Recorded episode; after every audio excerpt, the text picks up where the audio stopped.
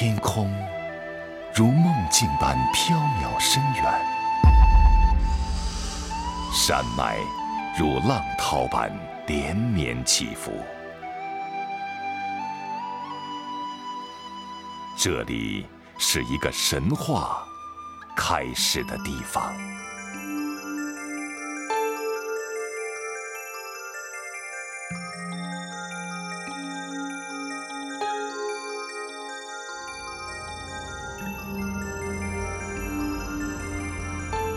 这片人间瑶池有着诗一般的名字——黄龙。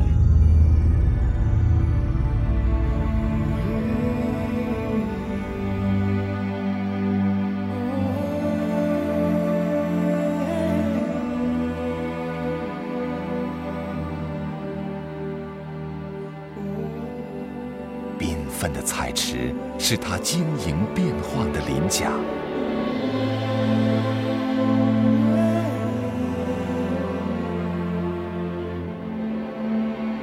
蜿蜒的金沙是它颀长优美的脊梁，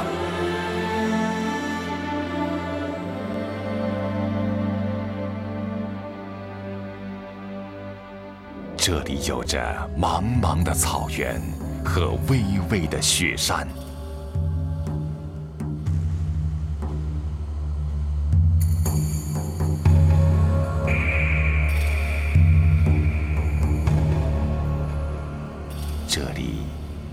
着不落的经幡和千年的古道。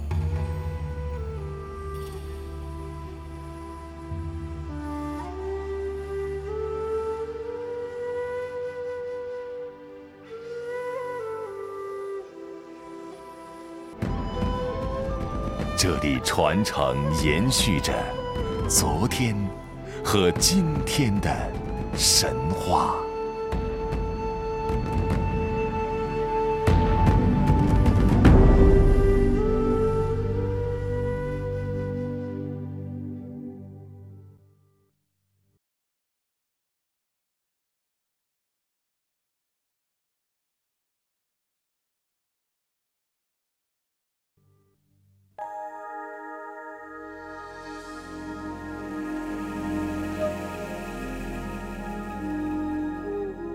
在中国四川省北部，四川盆地和青藏高原的交接处，有一块长三点六公里、宽度从三十米到七十米不等的区域。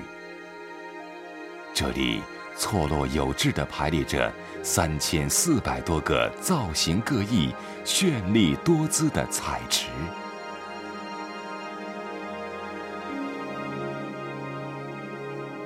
池水在阳光的照耀下，变换出龙鳞般晶莹多彩的光芒。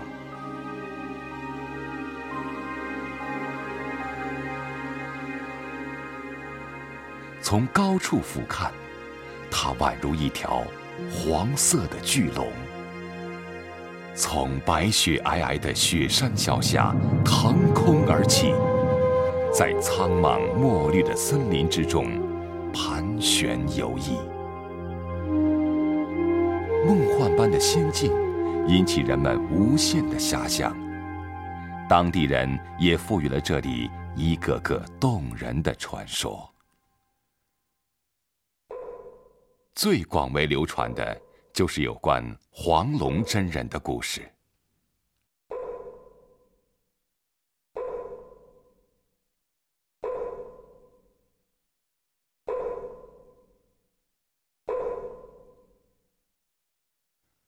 黄龙真人是大禹的父亲。在大禹治水遇阻的时候，他化为一条黄色巨龙。背负大禹所乘的船，沿岷江逆流而上，协助大禹完成了治水的千秋伟业。水患的解决，使当地百姓得以安居乐业。此后，黄龙真人就在这里归隐，化作黄龙，常卧于黄龙沟。距离黄龙沟不远的大耳边村，就是传说中龙头的所在地。清澈晶莹的水，从酷似龙头的自然景观中源源不断的流出。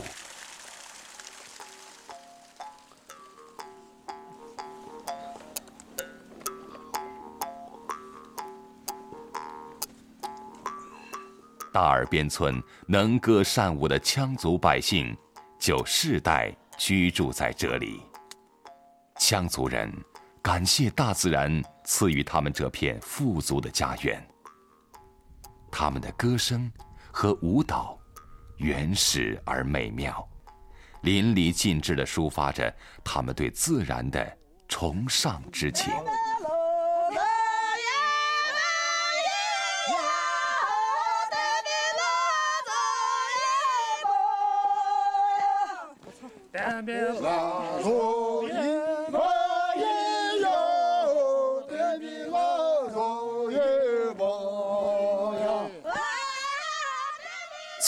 大耳边村往南走，就来到了黄龙沟。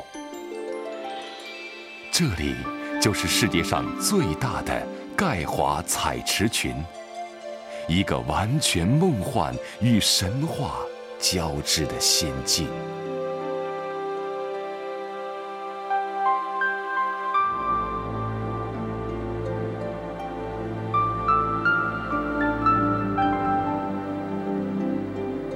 三百五十多个五光十色的彩池交织相连，走向迎宾池跌宕起伏的奇妙乐章。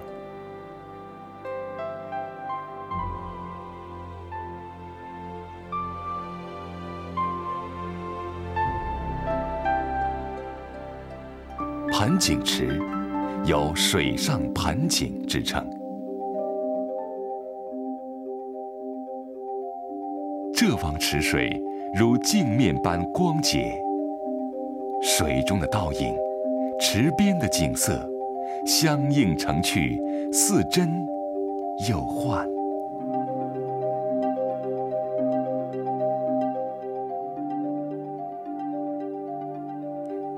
争艳彩池由六百五十八个姿态各异的彩池组成，它们争奇斗艳，异彩纷呈。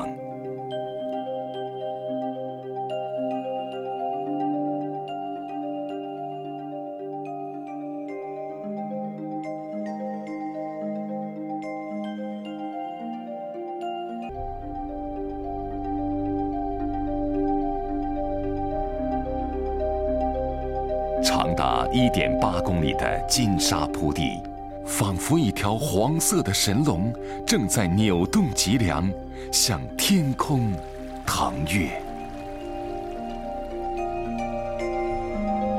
转花池涌出的泉水，成为彩池的源头。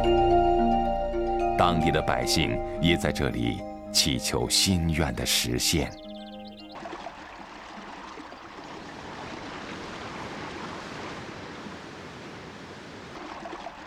伴随着飞珠溅玉般的水声，瀑布化作一条条玉色的白链，交错着流泻而下，注入彩池。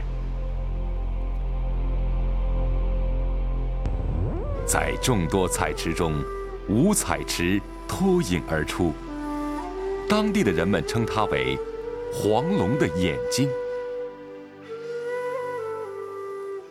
六百九十三个彩池构成了它巧夺天工的容颜，这里凝聚了黄龙美景的精华。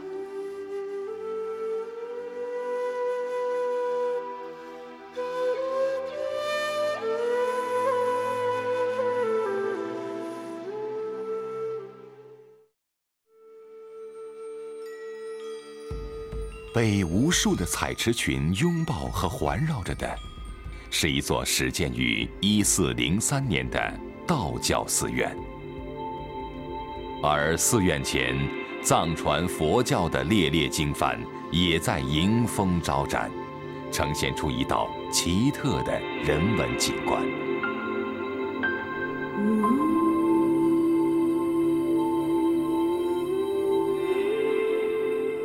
寺中供奉着传说中的黄龙真人，他受到当地各族百姓共同的尊崇和祭拜。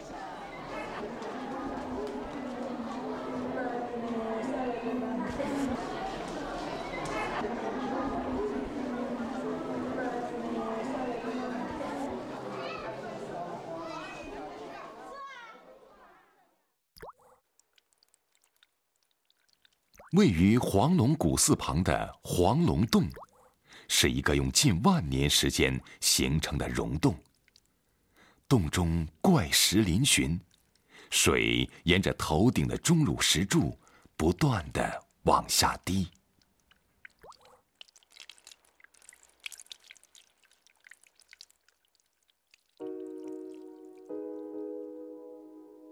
当地质朴的百姓总是执着的相信。这就是黄龙真人在登上天庭之际留给黄龙的永恒记忆。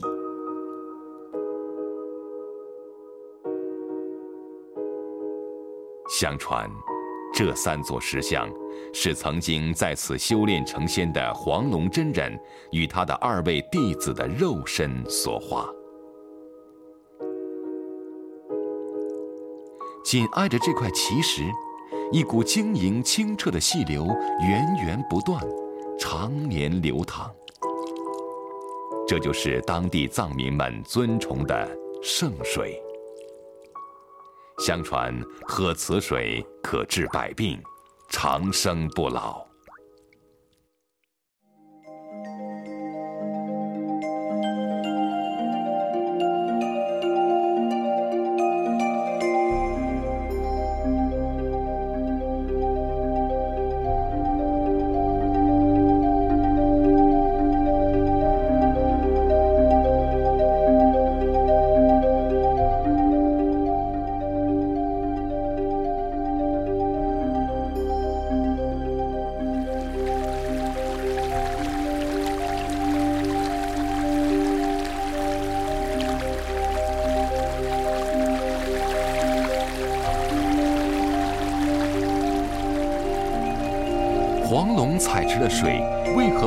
现出如此绚丽斑斓的色彩呢？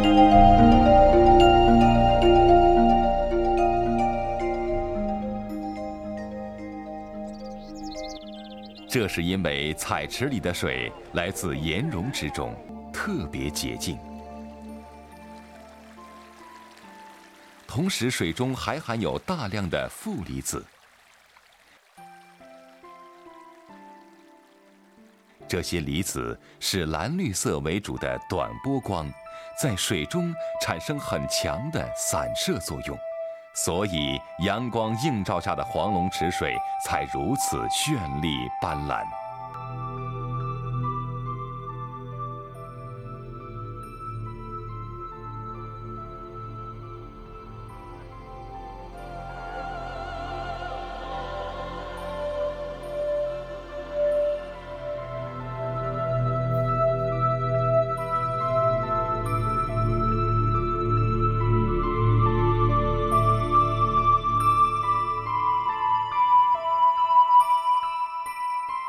对于奇幻的黄龙世界来说，永远的主题都是水。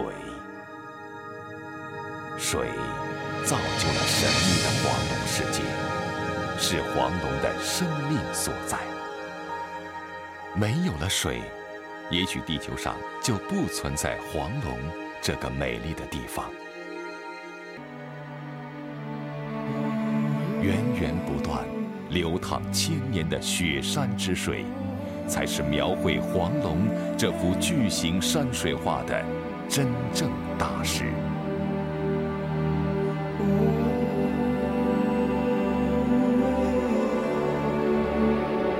雪宝顶，海拔五千五百八十八米，是岷山山脉的主峰。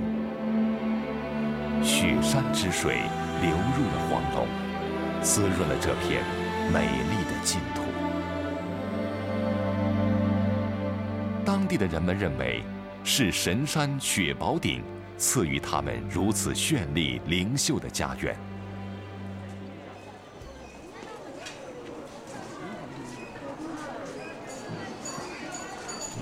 很早以前，这一带就被称作民族走廊。历史的更迭和战争的烽火，把不同民族带到这片美丽神奇的土地。这里的民族和睦相处，就如同他们和山水相濡以沫一样。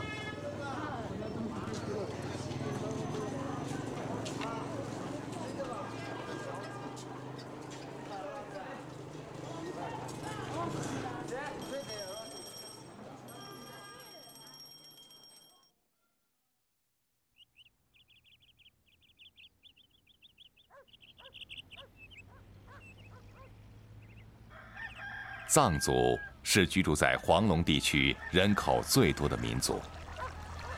清晨的阳光铺洒在山间村舍，袅袅的炊烟缓缓升起。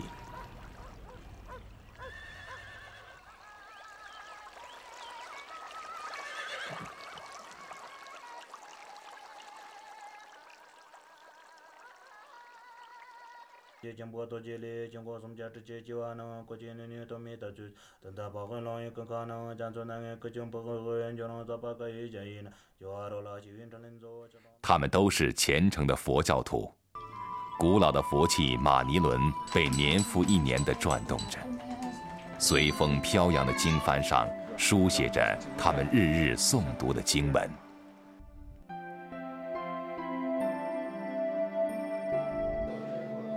他们对佛主的敬意，如这飞舞的经幡，飘荡在生活的每一处空间。他们用这样的方式来膜拜心中的佛主。他们和神山一起守护着这天国般祥和的家园。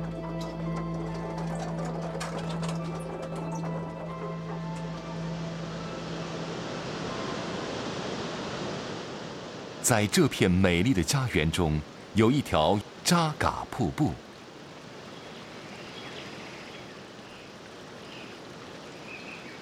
扎嘎瀑布落差达九十三米，是中国最大最高的钙华瀑布。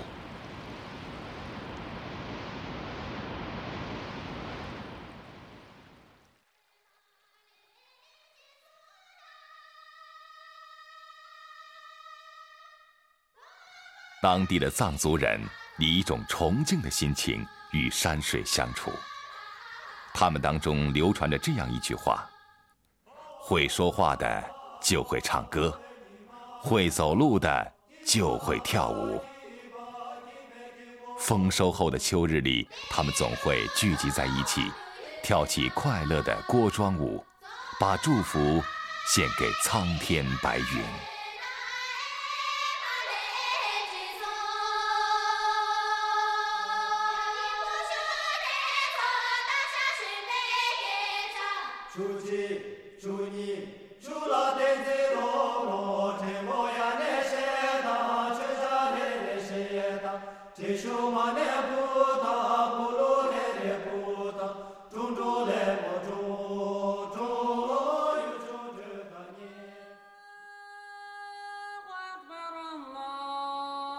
在黄龙地区生活的回族，是元朝时期忽必烈东征时留下的回族将士的后裔。他们常常聚集在庄严的清真寺里，虔诚地做礼拜。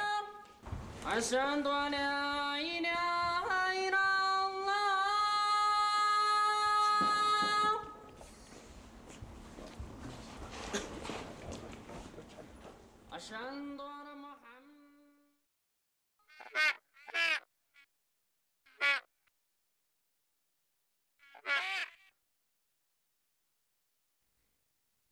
平均海拔在四千米以上的若尔盖大草原，水草茂盛，辽阔无垠，是当地最大的一个天然牧场。藏民和马一起生活在这里。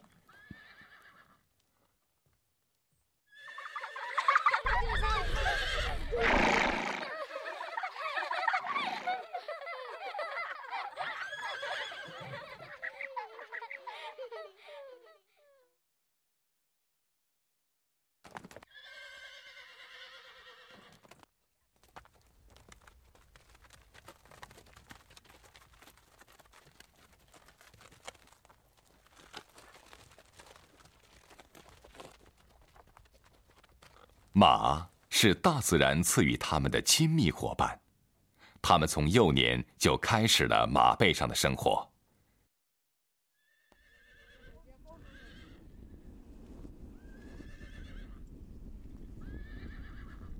生长在此的马匹异常的威武健壮，奔跑如飞。这就是被誉为世界四大名马之一的唐克河曲马。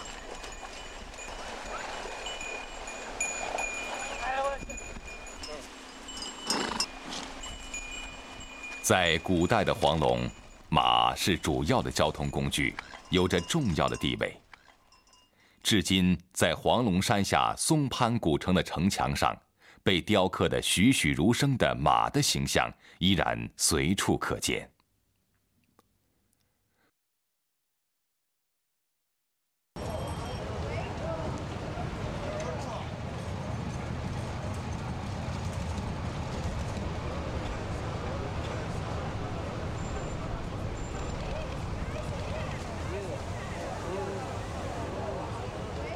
如今骑着马走出松潘城，再次踏上这条著名的隆安茶马古道时，旧日的时光，我们仍然依稀可见。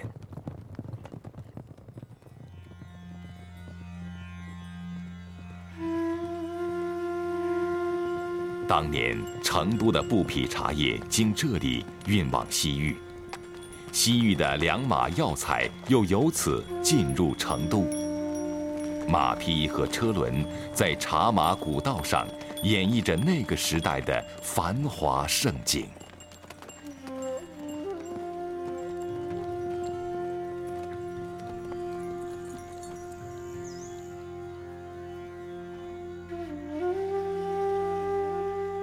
隆安茶马古道入口的东端是小河村，历代在这里驻扎的守军。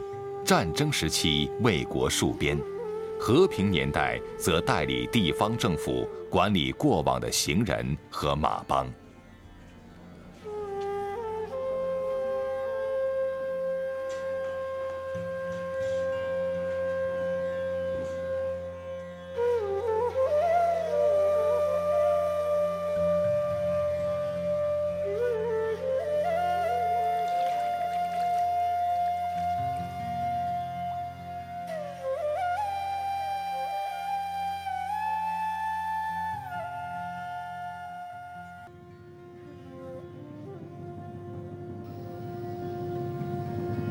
丹云峡是茶马古道中最险恶的一段，在丹云峡的入口处还耸立着一块巨大的无字碑，除了碑的形状之外，并未留下只字片语。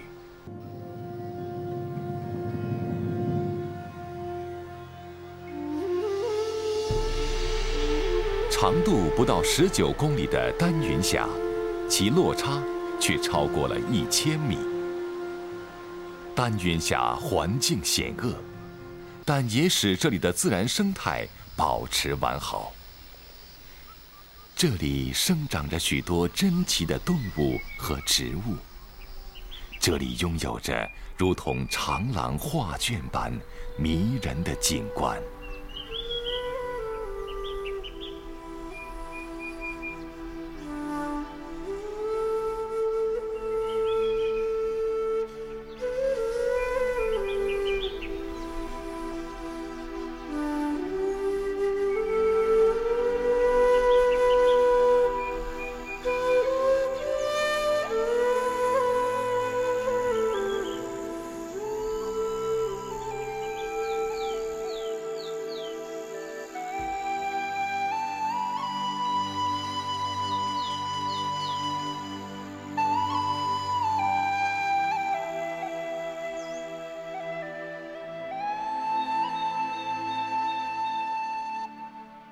生活在这里的每一个民族，都以自己的方式来呵护他们赖以生存的空间。山里的每一棵树，都是他们亲密的伙伴；池中的每一滴水，都是他们无间的朋友。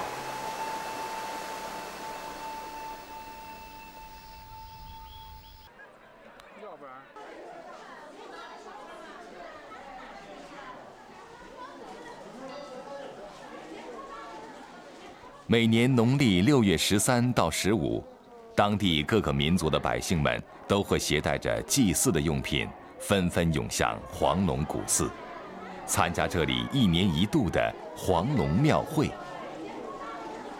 这种自明代开始延续六百余年的传统祭祀活动，从来没有因为历史的变迁而停止过。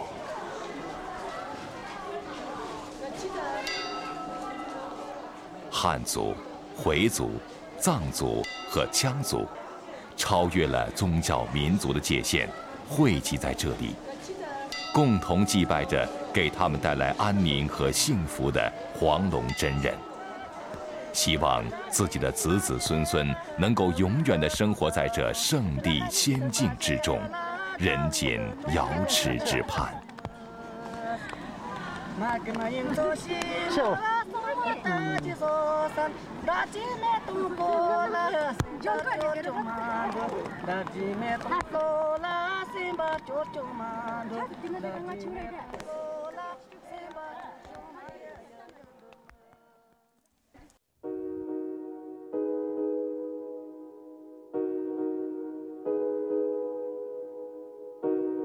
冬天悄悄走进了黄龙。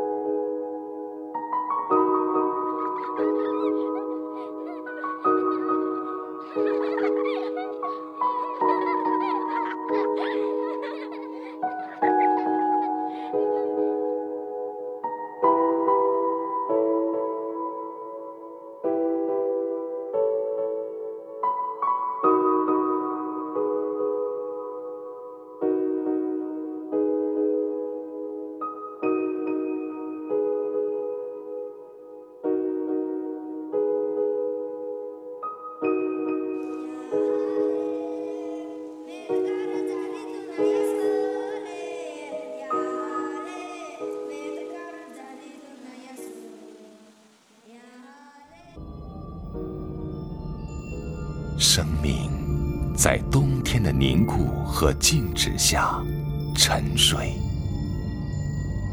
又将在春天的生机和温暖中苏醒，